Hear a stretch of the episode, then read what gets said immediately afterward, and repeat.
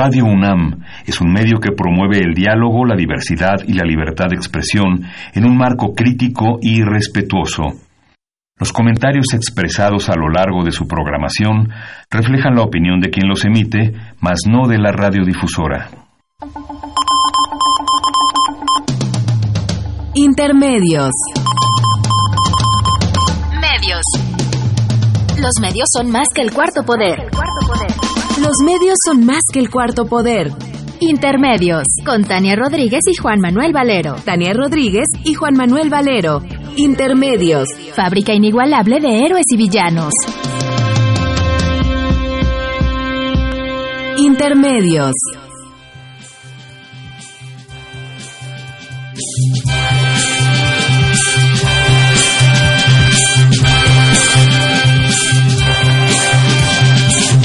Hay un español que quiere vivir a vivir empieza. Y hay un español que quiere vivir y a vivir empieza. Entre una España que muere y otra España que bosteza. Españolito que vienes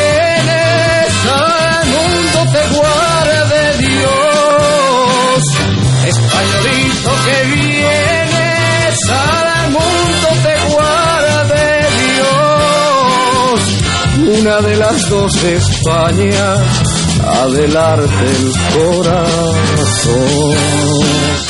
Españolito que vienes al mundo te guarde Dios.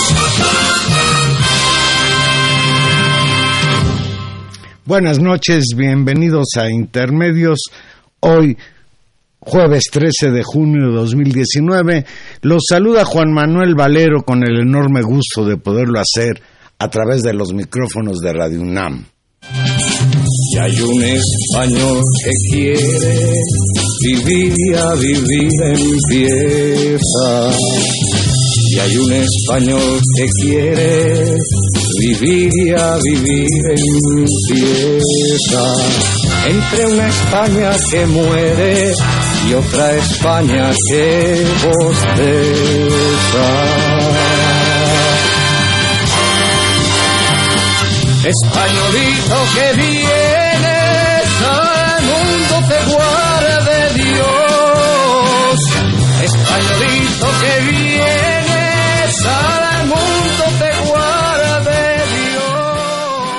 Qué espléndida combinación. Antonio Machado y Juan Manuel Serrat del pasado efímero. Y esta canción pues viene a cuento porque hoy estamos celebrando, y es una verdadera fiesta, los 80 años de la llegada del exilio republicano español a México.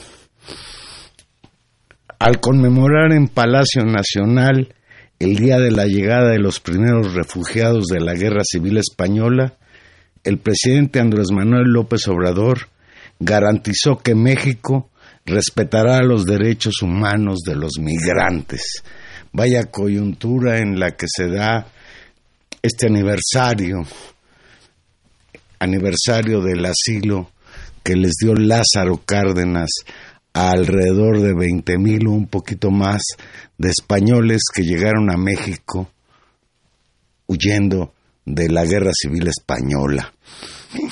Hoy que estamos viviendo una situación muy complicada respecto a la situación de los migrantes, que entran por el sur con la pretensión de llegar al norte e internarse en los Estados Unidos.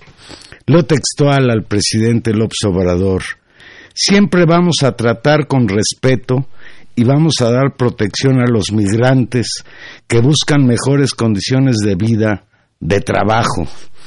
En muchos casos son exiliados por necesidad, por hambre o para salvar sus vidas, por eso merecen todo nuestro respeto. Expresó esto en el Salón de la Tesorería de Palacio Nacional, donde todas las mañanas realiza la, la, llamada conferencia de prensa mañanero. En esta ocasión no hubo conferencia de prensa, sino lo que hubo es este acto de celebración, de homenaje por la llegada de los refugiados a México. López Obrador insistió en que no quiere confrontación con el gobierno de Estados Unidos, con el presidente Donald Trump y mucho menos con el pueblo de aquel país. Hoy dedicó el tiempo de su conferencia diaria a conmemorar el inicio de la llegada de más de 20.000 exiliados republicanos españoles perseguidos por el franquismo allá en los años de 1936-1939 del siglo pasado. López Obrador resaltó que hoy es un día memorable porque se recuerda un acto de justicia.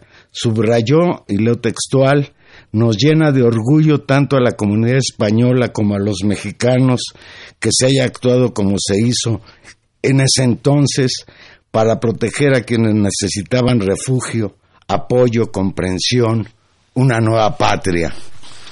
Dijo que todo esto tiene que ver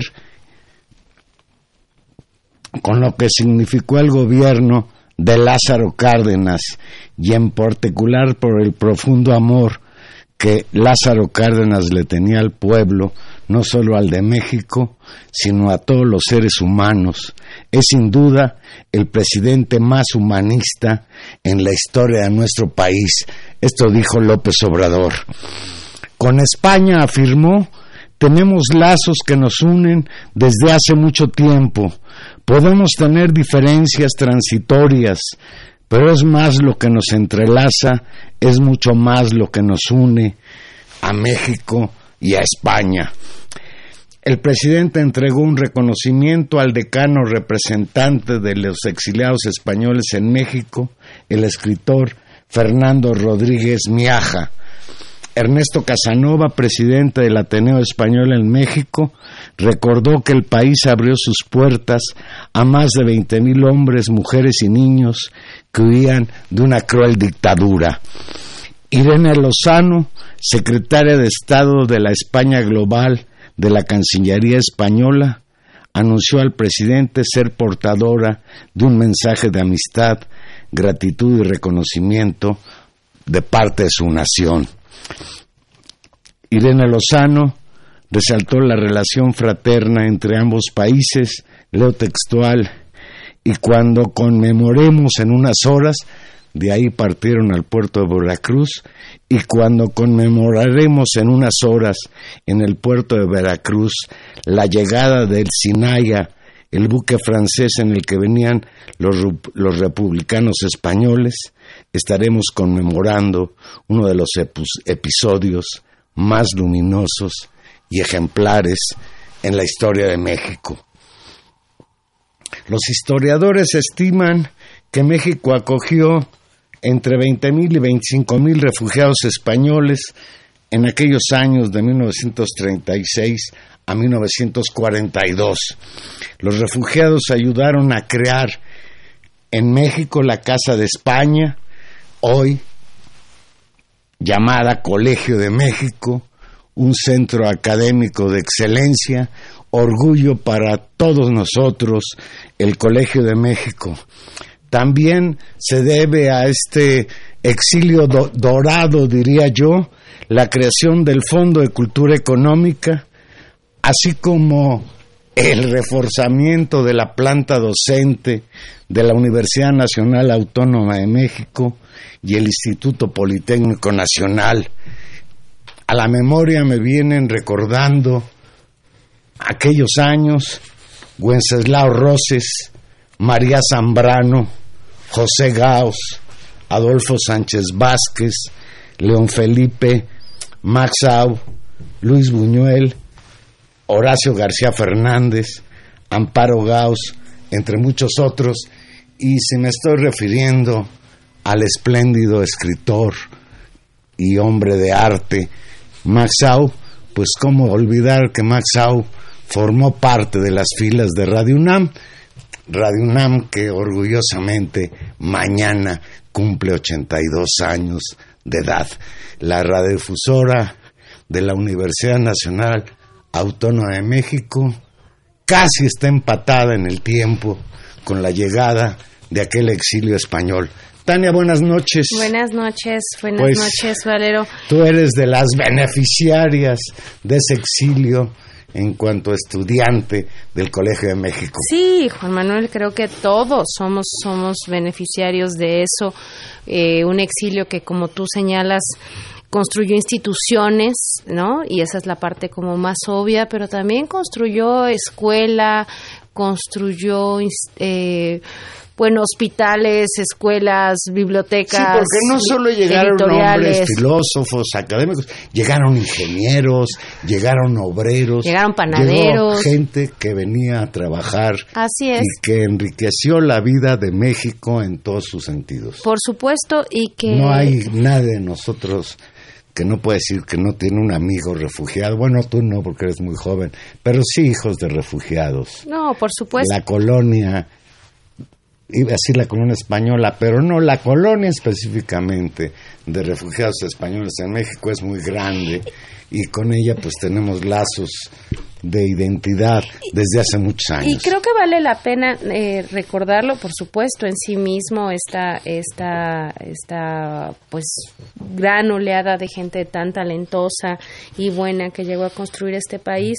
Pero creo que en este momento de la historia, Juan Manuel, también es muy, muy importante recordar la lógica de la decisión de un país que de manera soberana en un acto de solidaridad y poniendo por delante los mejores valores de la humanidad, recibe con los brazos abiertos, porque tampoco podríamos decir que México en ese momento estaba en jauja o que fuera un país muy poderoso, que tuviera resueltos todos sus problemas, pero decide recibir a una comunidad en función de ciertos valores, de, valores políticos, de valores humanísticos, y creo que eh, no deja de, de sorprender eh, y de valorarse la enorme figura de Lázaro Cárdenas en este sentido, en este específico sentido de su política exterior, porque no solamente fueron los refugiados españoles, después fue el importantísimo trabajo que un hombre muy cercano a él, Gilberto Bosques, hizo en la Segunda Guerra Mundial y frente a los nazis, eh, pues salvando salvando gente a través de los mecanismos diplomáticos de la diplomacia mexicana. Por supuesto, también ya ese es como el colmo de la, del atrevimiento de Lázaro Cárdenas, el recibimiento de León Trotsky en este país y de instalar... Perseguido por el stalinismo. Así es, perseguido por todo mundo, ¿no? Eh, eh, que no encontraba lugar y encontró un lugar en México y que creo que funda una tradición muy importante de lo que significa el exilio y que sobre todo lo que significa el recibir, ¿no? El dar asilo político, el dar asilo eh, en la tradición política mexicana y que creo que viene bien volver a pensarlo en este momento. ya lo pensamos el mismo López Obrador hizo la reflexión sobre y qué hacemos con los migrantes ahora que Trump nos quiere obligar a que los encarcelemos en México o que no los dejemos pasar de eh, Guatemala para acá y para eso ya se mandaron seis mil efectivos de la Guardia Nacional. Donald Trump, Tania, afortunadamente, no pudo cumplir su amenaza. Un acuerdo migratorio de última hora liberó a los productos mexicanos del pago del 5% en aranceles que, según la amenaza de Trump, estaba proyectado entrar en vigor el pasado lunes 10 de junio. El viernes pasado el presidente de Estados Unidos anunció, y leo textual, quedan suspendidos los aranceles que iba a imponer a México. Para que quede claro quién manda. Quedan suspendidos los aranceles que iba a imponer a México. Sigo leyendo a Trump. Me complace informar que Estados Unidos ha alcanzado un acuerdo firmado con México. Los aranceles progr- programados para ser implementados por Estados Unidos el lunes 10 de junio en contra de México quedan suspendidos indefinidamente. Tu tío, tuiteó el presidente de Estados Unidos, el señor Trump. Yo pensé que me decías tu tío, no, ese señor no, es de mi familia. No me llevo tan No me llevo, qué, sé, qué pasó. Siguió eh, tuiteando Donald Trump, que ya sabemos todos es su mecanismo favorito de comunicación, y dijo, México, a su vez acordó tomar medidas enérgicas para detener la marea de la migración a través de México y hacia nuestra frontera sur. Esto se está haciendo para reducir o eliminar en gran medida la inmigración ilegal que viene de México a Estados Unidos. Los detalles del acuerdo serán publicados en breve por el Departamento de Estado. Gracias. Trump anunció, pues eso, ya sabemos todos, que nos, nos, había amenazado muy alegremente con imponernos, en principio, nomás así para empezar, el 5% de impuestos a las importaciones de México si no se tomaban medidas y este esto iba a ir creciendo hasta alcanzar el 25%. En un comunicado de prensa, el secretario de Estado, Mike Pompeo, dijo que Estados Unidos espera o eso lo dijo, esperaba trabajar junto a México para cumplir con estos compromisos, para poder contener la marea de la migración ilegal. Bueno, todo eso en ese momento en que parecía que se suspendían los aranceles hasta que al señor Trump se le volvió a ocurrir pues volver a un plazo de 45 días. A este se comprometió México para evitar aranceles de Trump. Ayer el presidente de Estados Unidos, ayer, Donald Trump, dijo que si el plan de contención migratoria de México no da resultados en un plazo de 45 días, analizaría una fase 2 o medidas muy duras a fin de coaccionar a su vecino del sur, coaccionar a su vecino del sur en la materia. Sin embargo, no reveló en qué consistirían dichas acciones duras. Así lo informó en rueda de prensa donde estuvo acompañado por Andrzej Duda, presidente de Polonia. Trump confió en que el envío de 6.000 elementos de la Guardia Nacional en los límites con Guatemala y otros protocolos serán satisfactorios. Por su parte, eh, Andrés Manuel López Obrador dijo en esta primera ronda de tweets, gracias al apoyo de todos los mexicanos, se logró evitar la imposición de aranceles a los productos mexicanos que se exportan a Estados Unidos. México, sabemos, ya se, se comprometió a enviar alrededor de 6.000 soldados de la Guardia Nacional a la frontera sur con Guatemala en un intento por parar el flujo de migrantes centroamericanos que tienen por destino Estados Unidos y que ha eh, pues puesto en crisis, ¿no? En buena medida algunos de los sistemas fronterizos en el norte de nuestro país. Los funcionarios estadounidenses y este es el gran tema en cuestión en estos días, Juan Manuel, es eh, han, digamos, colocado toda la presión para cambiar la política de recepción y entrada de México e incluso eh, pues convertirnos en esto que se ha llamado que en términos de política exterior para Estados Unidos será muy importante, convertir a México en el tercer país seguro en términos de, eh, pues de salida a la política de asilo que el propio Estados Unidos tiene legalmente establecido. Esto sería exigir que los migrantes centroamericanos enfrenten el procedimiento de petición de asilo que muchos de ellos hacen al llegar a la frontera norteamericana y que lleva muchos meses en el sistema judicial norteamericano el ser procesado, que no esperen en territorio norteamericano, sino que ese tiempo largo de espera lo pasen en territorio mexicano.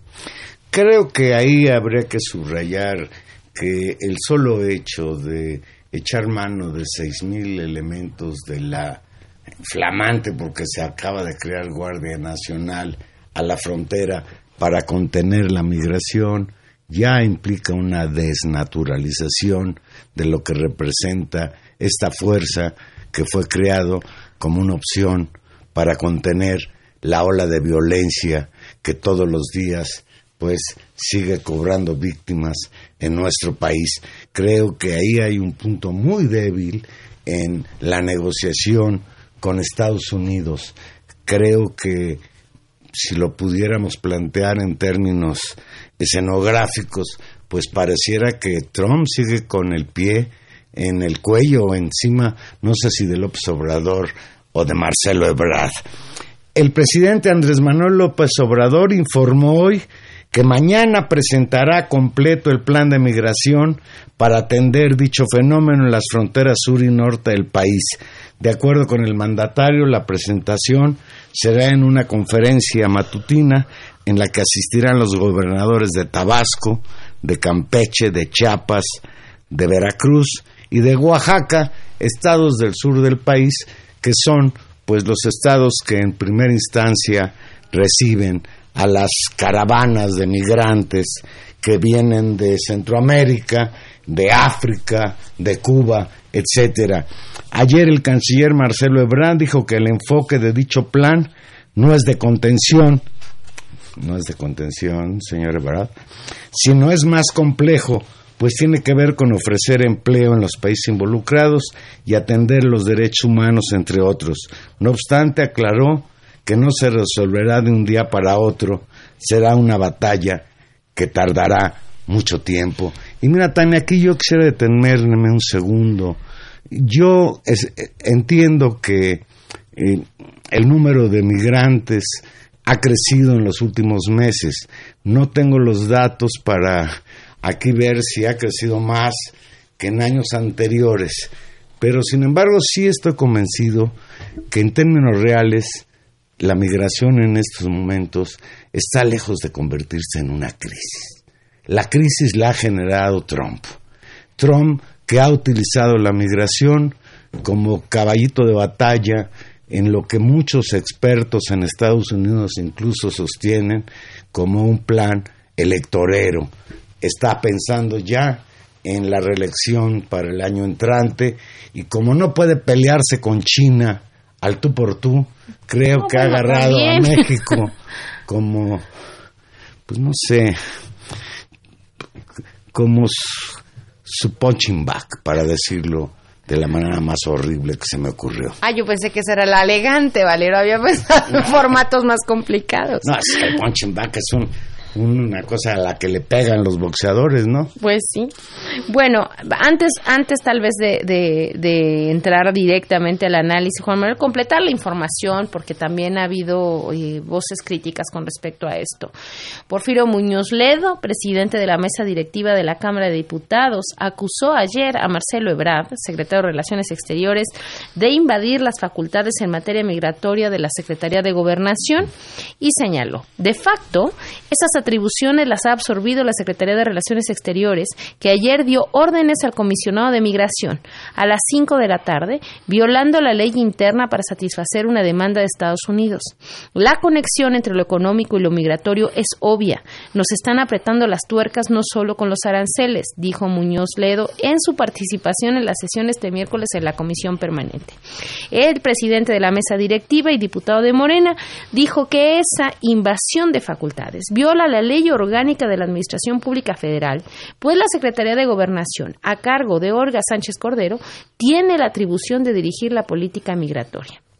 Pese a ello, tanto la Secretaría de Gobernación como el Instituto Nacional de Migración quedaron fuera de la Comisión Especial para atender la migración que anunciaron este martes el presidente Andrés Manuel López Obrador y Marcelo Embrad. Infórmese, le dijo de manera muy dura a Dolores Padierna durante la sesión, quien entró en polémica con ella, su compañera de bancada, y quien rechazó que la Guardia Nacional estuviera siendo usada para combatir a los migrantes. Y bueno, eh, Muñoz Ledo en una frase que fue muy, muy tajante dijo, está ahorita de muro mexicano en Chiapas infórmese. En esta nueva jornada de críticas a la política migratoria del gobierno federal, Porfirio Muñoz Ledo afirmó que aceptar las medidas de Estados Unidos es una traición a la historia de México. En una amplia entrevista esta mañana con Carmen Aristegui, señaló, el que también fue embajador y una larga trayectoria por las oficinas federales y la política de este país, señaló, estamos con una mentalidad de país colonizado y lamentó duramente la actitud del secretario de Relaciones Exteriores en las negociaciones del fin de semana en Washington, señalando, desde el saludo, todo cuenta en diplomacia. Hay que ser muy firmes y muy serios. He visto fotos de este funcionario que saluda casi hasta el piso. insistió que Relaciones Exteriores viola las atribuciones en materia de migración y, eh, bueno, dijo tal cual. Hay un traspaso de las funciones de gobernación y cuestionó. ¿Puede ocurrir lo mismo con la Marina y la Defensa? lo cual es una pregunta durísima, y aclaró que su postura es de defensa a la dignidad y la soberanía de México, y señaló, hacemos un bien al gobierno oponiéndonos, no soy francotirador, yo no me voy a mover, dijo, y aquí estamos viendo la que me parece es una de las verdaderas primeras contradicciones y fuertes eh, críticas al interior del bloque del actual gobierno, Juan Manuel.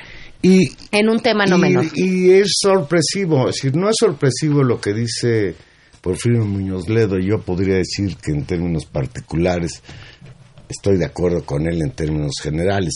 Es sorpresivo porque todavía se le vio a Porfirio Muñoz Ledo en este acto que realizó el sábado pasado en Tijuana. fue muy duro su discurso. En Tijuana. También ahí fue, fue, fue, un, fue un discurso que digamos contrapunteó con lo que ha sido la postura oficial desde que inició el conflicto desatado por el presidente de los Estados Unidos. Creo, Tania, que ya es hora, ese es mi punto de vista, de que López Obrador se sacude el yugo de Trump. Porque no puede un país estar viviendo todos los días con la angustia, con la zozobra de que qué se le va a ocurrir mañana al Todopoderoso vecino de, del norte. Eh, estoy de acuerdo en que, como lo señala, hay que llevar la vida en paz, sobre todo pues por la gran asimetría que existe en todos sentidos con el país del norte. Cada día es más evidente que fue una desgracia ser vecinos de los Estados Unidos y hoy se vuelve a manifestar esa desgracia. Pero yo creo que ya el gobierno de México no puede seguir respondiendo en términos defensivos a la política agresiva del señor Trump, que a ver qué se le ocurre mañana.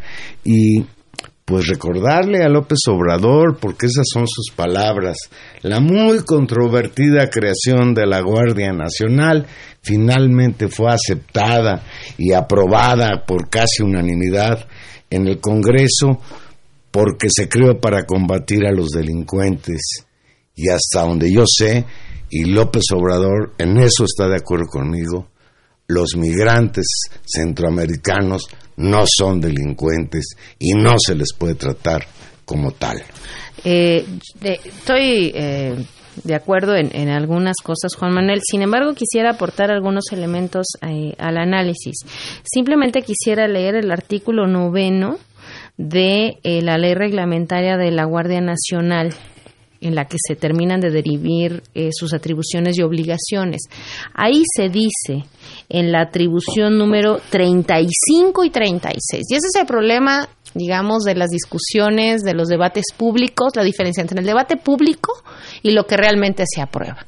En el número 35 y en el número 36 dice lo siguiente, artículo 35 o atribución 35, realizar en coordinación con el Instituto Nacional de Migración la inspección de los documentos migratorios de las personas extranjeras a fin de verificar su estancia regular, con excepción de las instalaciones destinadas al tránsito internacional de personas y en su caso proceder a presentar a quienes se encuentran en situación irregular para los efectos previstos en la ley de la materia. Y el 36 dice, apoyar el aseguramiento que realice, que realice el Instituto Nacional de Migración y a petición del mismo resguardar las estaciones migratorias y a los extranjeros que en ellas se encuentren. Es decir, ¿Hay un margen de legalidad en la actuación de la Guardia Nacional con respecto a la tarea de migración? Sí. ¿Lo aprobaron los diputados? Sí. ¿Lo leyeron? No sé, pero lo aprobaron. Eso está ahí. En principio puede ser. Ahora, ¿qué ¿Cuál es la política? Yo creo que hay varios elementos. Pero el que estén ahora 6.000 en la frontera sur es producto de las negociaciones que hubo la semana pasada para frenar las amenazas arancelarias de, de Trump Y esto habría que reconocerlo. Por supuesto, eso está en la negociación. Pero lo que, lo que te quiero decir es que eh, hay, digamos, el, la crisis migratoria o pensar que el problema de la migración no iba a ser un elemento que se iba a, a presentar y que para el Estado mexicano es un tema de regulación importante y que por lo tanto requería en la fuerza activa de orden que está tratando de constituir ser un elemento, me parece que estaba tan previsto y tan contemplado que se incluyó en la ley ahora. Y fíjate que no estoy defendiendo la política de, la, de eso, simplemente quiero distinguir y con eso quiero decir que esto es un tema de más largo aliento y que entonces las contradicciones hoy se ven más claramente, pero lo que quiero señalar es que las contradicciones, términos desde los grupos, de las posiciones, de las, de las posibilidades de las propias instituciones, están y están desde hace mucho tiempo y son tensiones que vamos a tener que seguir transitando durante todo este tiempo y que se están viendo de manera mucho más forzada por pues por la violencia y por la tenacidad de Trump y por su capacidad de ponerlos agenda y lo que tenemos que evaluar me parece ahora es efectivamente si el gobierno mexicano puede hacer otras cosas y si las puede hacer y a qué costo y aquí, bueno, tú querías decir algo. Ahorita te, pongo otro elemento. Esperemos que, que mañana López Obrador va a decir cuál es el plan definitivo en materia migratoria. Me parece muy saludable, por otro lado, que Porfirio Díaz... Eh, Porfirio, Díaz. Bueno, perdóname, Porfirio Muñoz Ledo, ¿con quién te comparé?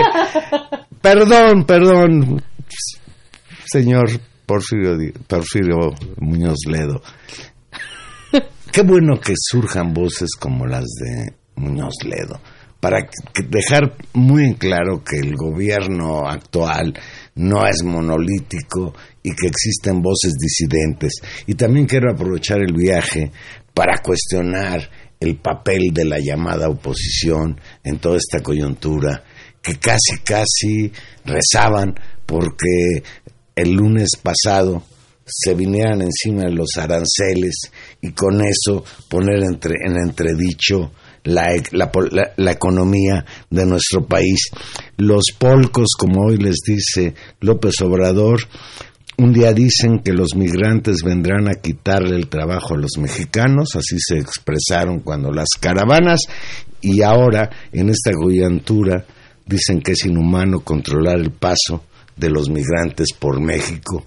Y yo respondo, no, México tiene que controlar, tiene que tener control del paso de los migrantes por México, de la estancia de los migrantes en México, incluso para garantizar sus derechos humanos.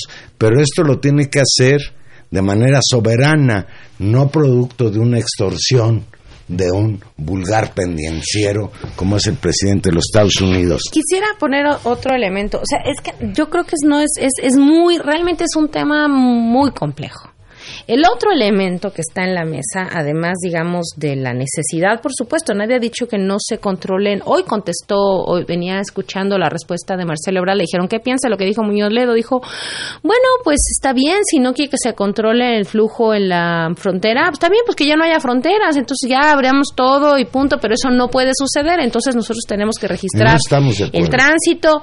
Bueno, ahí empieza todo un tema de control eh, de poblaciones y que eso de que es eh, un tema importante y hasta dónde los dejas pasar y a qué los dejas pasar y cuánto tiempo y por qué razones y a quién sí, a quién no. Ahí es donde empiezan los detalles y es donde la cosa se vuelve mucho, mucho más complicada y donde empieza también a haber un factor del cual la sociedad mexicana se tiene que hacer cargo. O sea, hay un problema del gobierno, hay un problema de la presión, porque tú mismo dices, hay una oposición que quería que nos pusieran aranceles y hoy estaremos discutiendo de qué tamaño está el dólar, de qué tamaño es la crisis, y estaremos discutiendo esta situación.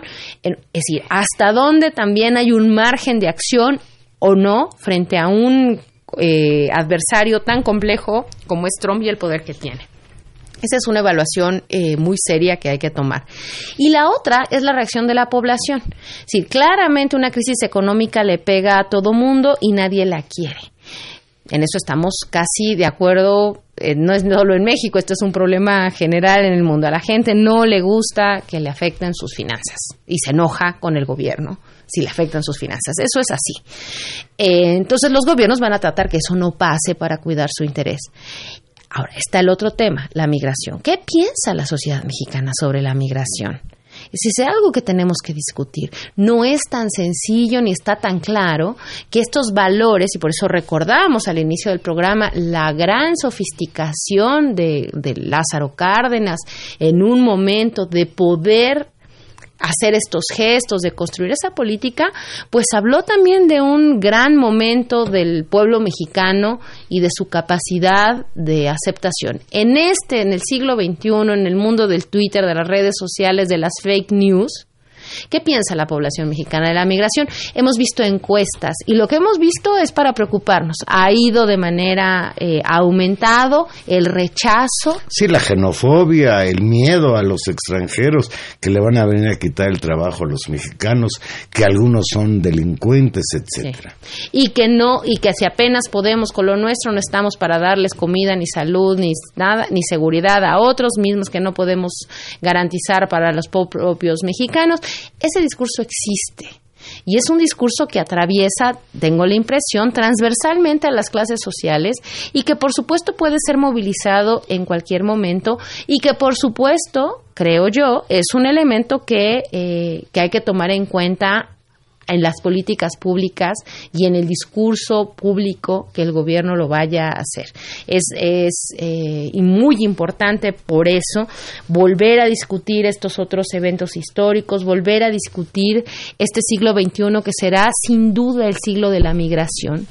¿No? Es decir, los flujos migratorios son el gran asunto de este nuevo siglo y que como sociedades vamos a tener que madurar muchísimo para tratar de entenderlo, aceptarlos y enfrentarlo de una manera mucho más creativa, porque también la sociedad mexicana reacciona pues eh, de manera de decir no, pues no vengan y si además eso nos va a costar que nos suba un pleito con los gringos que nos van a poner una crisis económica, como por, es decir, esa lógica de pensamiento también existe y me parece que es importante comprenderla e irla desmontando en términos de la discusión pública y es un gran problema, Juan. Mira, un aspecto que es muy importante es, desde luego, qué hubiera pasado si el lunes pasado eh, nos clava el 5% de aranceles, incluso con la amenaza de que iría aumentando ese porcentaje. De acuerdo con expertos, no solo en México, sino en Estados Unidos, también esos aranceles implican riesgos para Estados Unidos. La guerra comercial global a México podría tener graves consecuencias económicas para los trabajadores estadounidenses, especialmente en el estado de Texas, dicen los expertos. Si el arancel estadounidense del 5% sobre todos los bienes de México hubiese entrado en vigencia y se mantuviera, se podrían perder más de 400 mil empleos en Estados Unidos, según un análisis publicado esta semana. Los aranceles a México le costarían solo a Texas alrededor de 117 mil empleos, según el análisis de Perryman Group, una firma de consultoría económica. Texas es el mercado de exportación más grande de México, lo que hace que las dos economías estén estrechamente relacionadas advirtieron que proceder con las tarifas llevará a una situación donde ambos países pierden y más aún se dañará la capacidad de México para, para abordar el asunto migratorio. Y esto último es interesante. México no le ha planteado jamás a Trump que esté haciéndose pato en el problema migratorio desde que López Obrador llegó al poder ha planteado que está en la mejor disposición de entenderse con el gobierno de Estados Unidos respecto a la cuestión migratoria. De ahí que, pues la amenaza no se entiende, pero pues a Trump no sé quién lo entienda, yo creo que a veces ni él se entiende. Pues tenemos 45 días. ¿Qué dice mañana López Obrador? Y ciertamente esperemos los 45 días de gracia que nos dio este desgraciado. Vamos a hacer una pausa y aquí regresamos.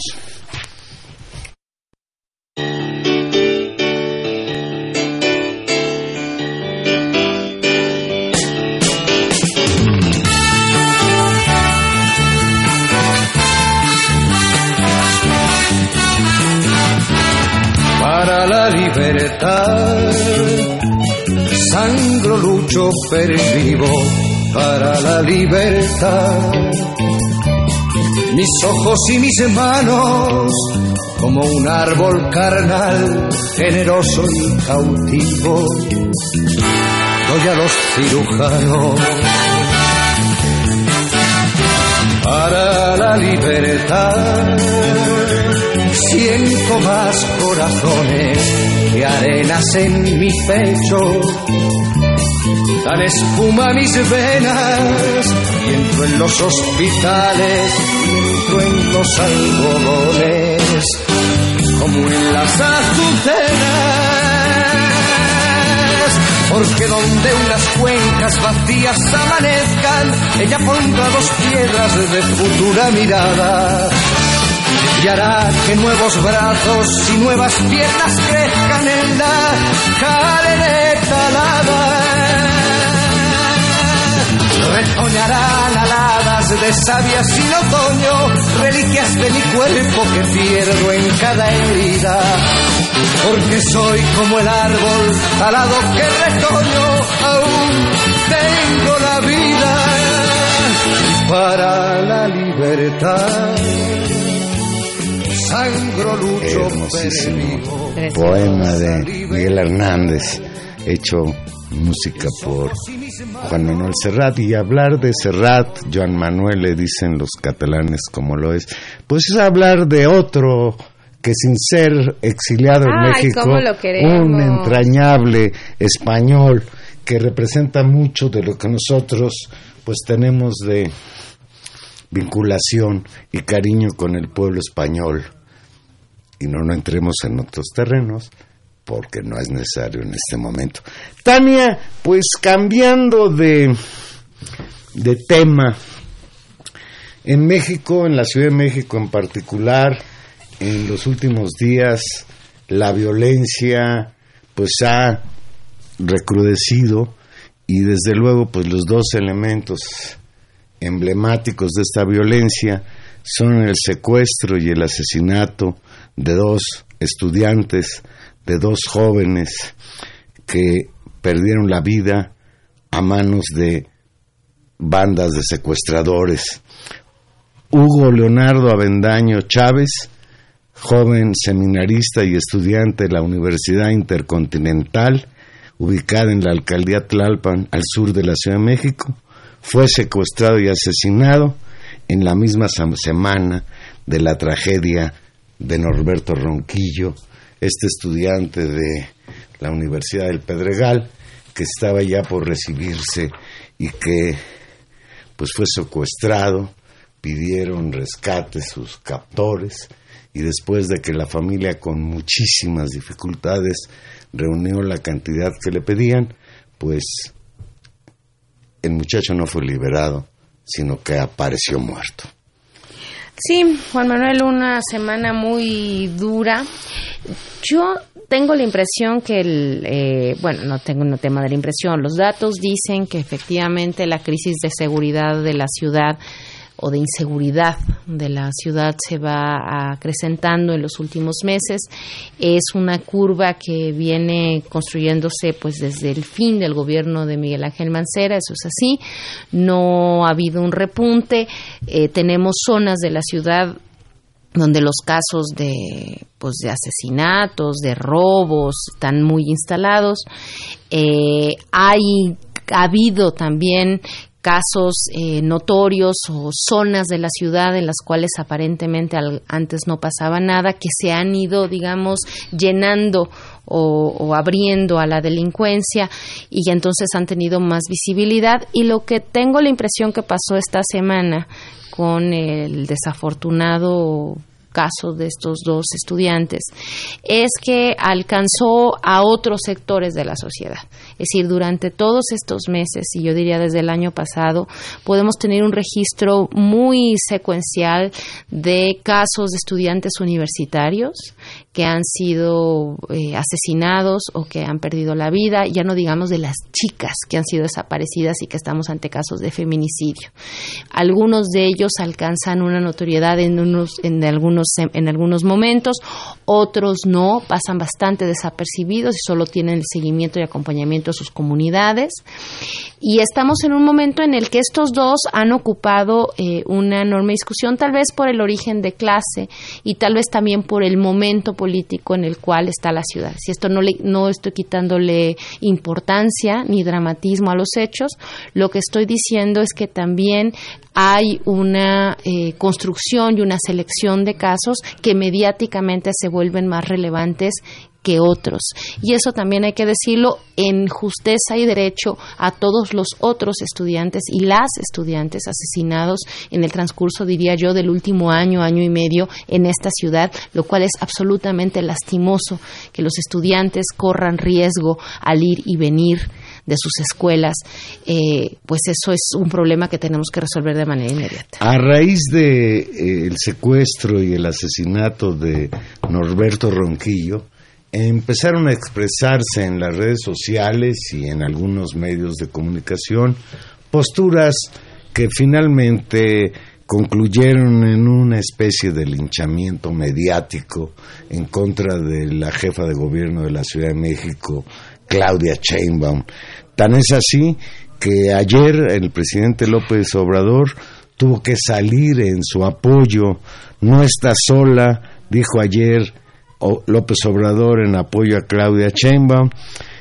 Acusó que está siendo maltratada por grandulones abusivos. El presidente López Obrador dio su respaldo a Claudia Sheinbaum a quien dijo no es, que no está sola a través de una porra que organizó en un evento en la alcaldía Gustavo Madero. El apoyo de López Obrador a la jefa de gobierno de la Ciudad de México se da después del asesinato del universitario Norberto Ronquillo, que ha puesto en la mira de la opinión pública a Claudia Sheinbaum.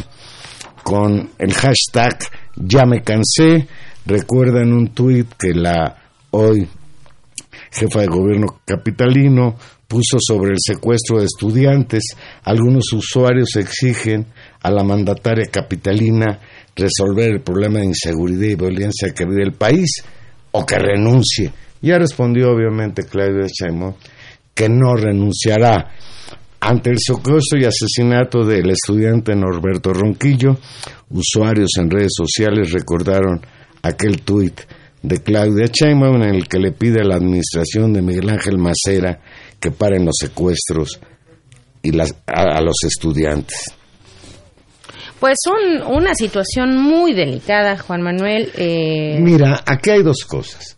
Ya hiciste un buen resumen de que sí, la situación está complicada y no solo en la Ciudad de México, en todo el país sigue habiendo asesinatos de periodistas, lo cual es una barbaridad, de defensores de derechos humanos, de ecologistas, cuestiones por las que tenemos que preocuparnos. Esta ola de violencia está devorando este país, pero eso es una cosa y otra esta campaña contra Claudia Chen que se nutre incluso de falsas noticias el día de ayer empezó a circular eh, escenas de un video en el que aparentemente se decía en ese los que publicaron el video que había habido un asalto a unos automovilistas en el paso desnivel de Barranca del Muerto y ya estaban pues, gentes incluso como José Antonio Crespo, Tania, que pues tenía cierta credibilidad como analista político,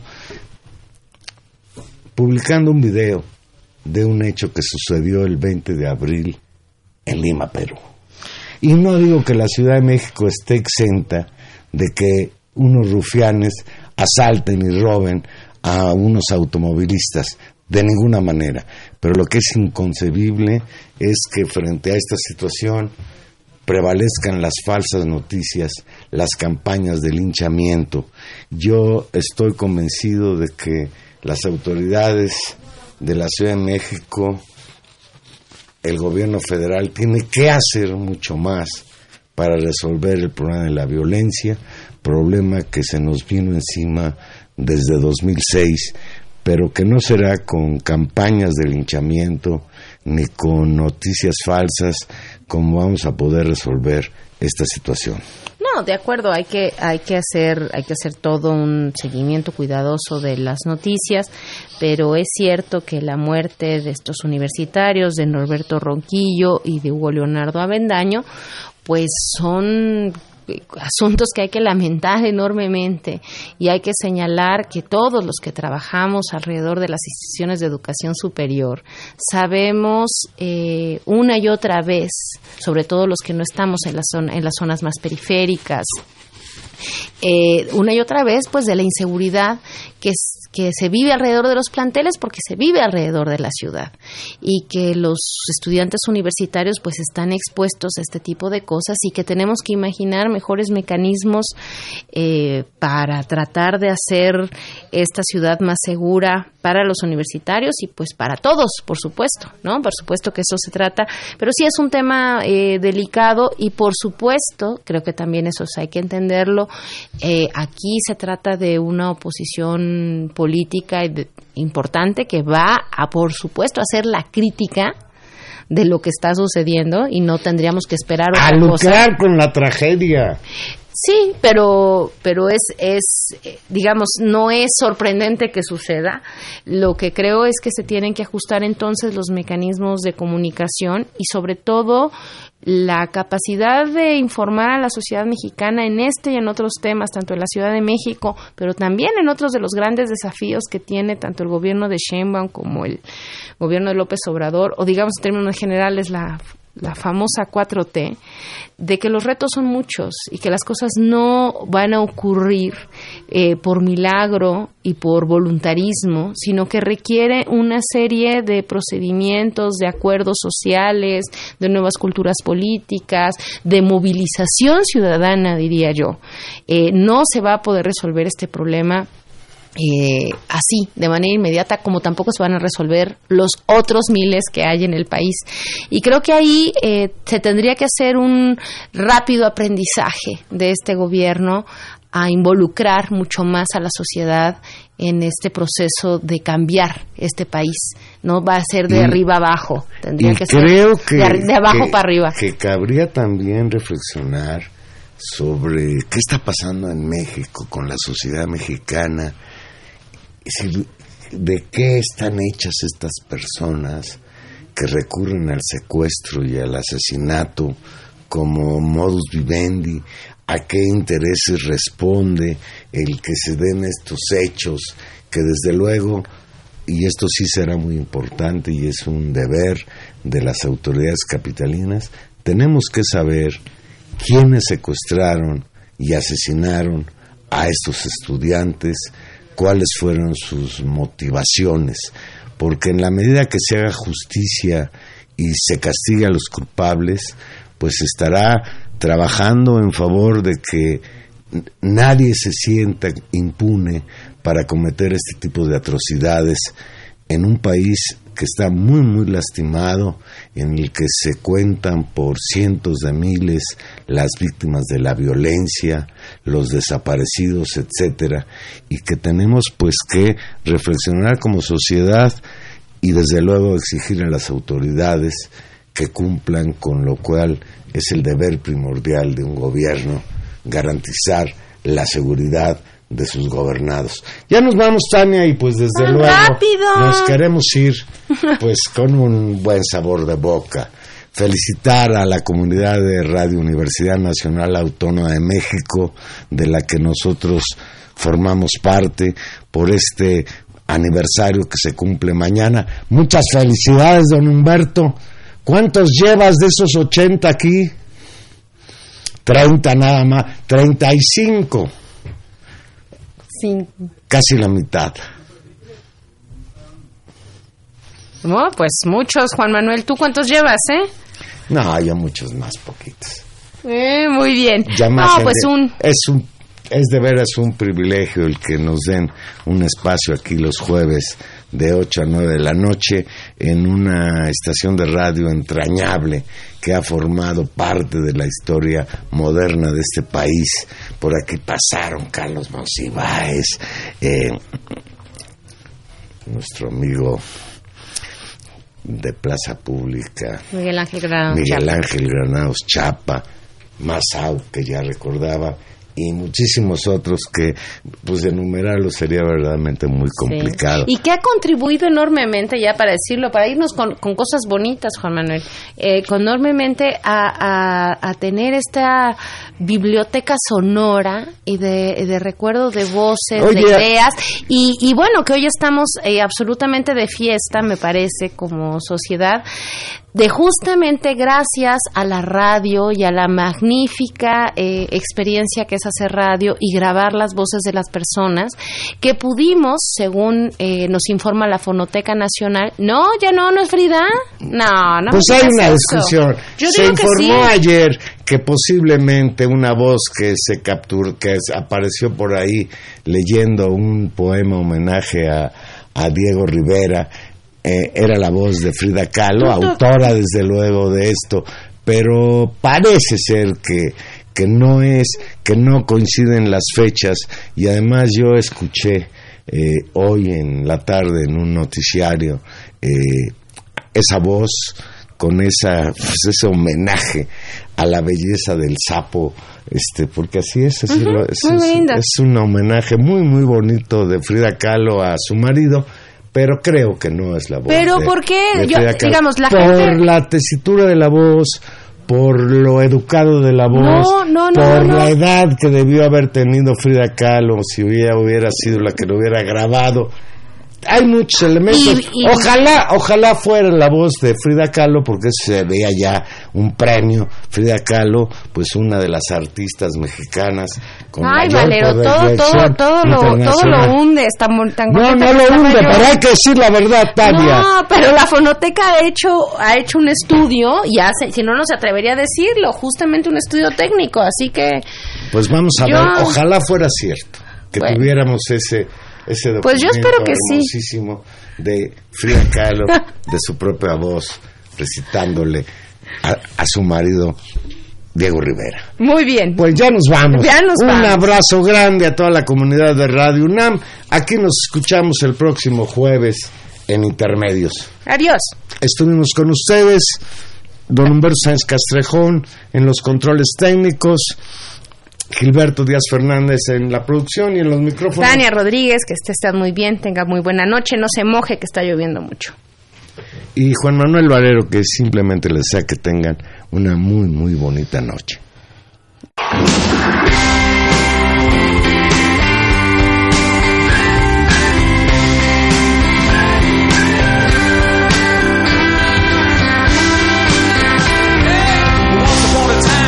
so